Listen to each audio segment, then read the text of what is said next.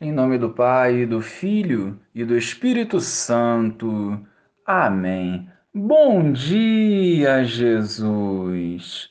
Amparados pela vossa misericórdia e renovados pelo Evangelho, queremos compreender e viver a tua vontade, renunciando ao pecado e nos fortalecendo na tua graça. Amém.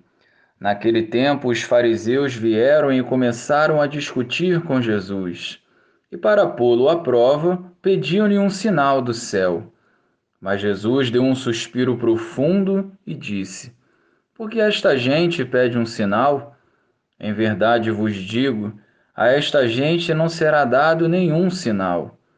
E deixando-o, Jesus entrou de novo na barca e se dirigiu para outra margem.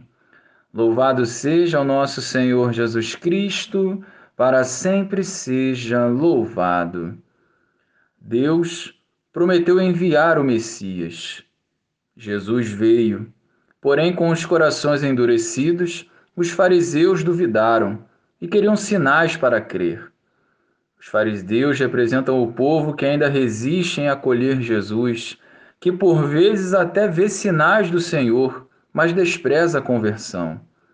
Naquele momento, Jesus já havia realizado tantos milagres, então por que a necessidade de mais sinais? Nessa reflexão, uma frase de São Tomás de Aquino nos leva à ideia central do Evangelho de hoje. Para alguém que tem fé, nenhuma explicação é necessária. Para aquele sem fé, nenhuma explicação é possível.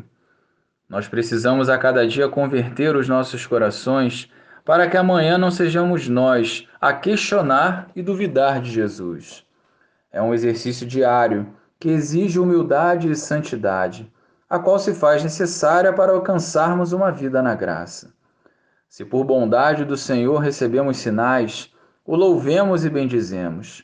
Se por acaso nunca tivermos visto algum sinal, o louvemos e bendizemos da mesma forma.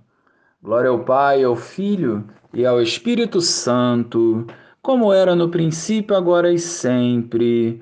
Amém.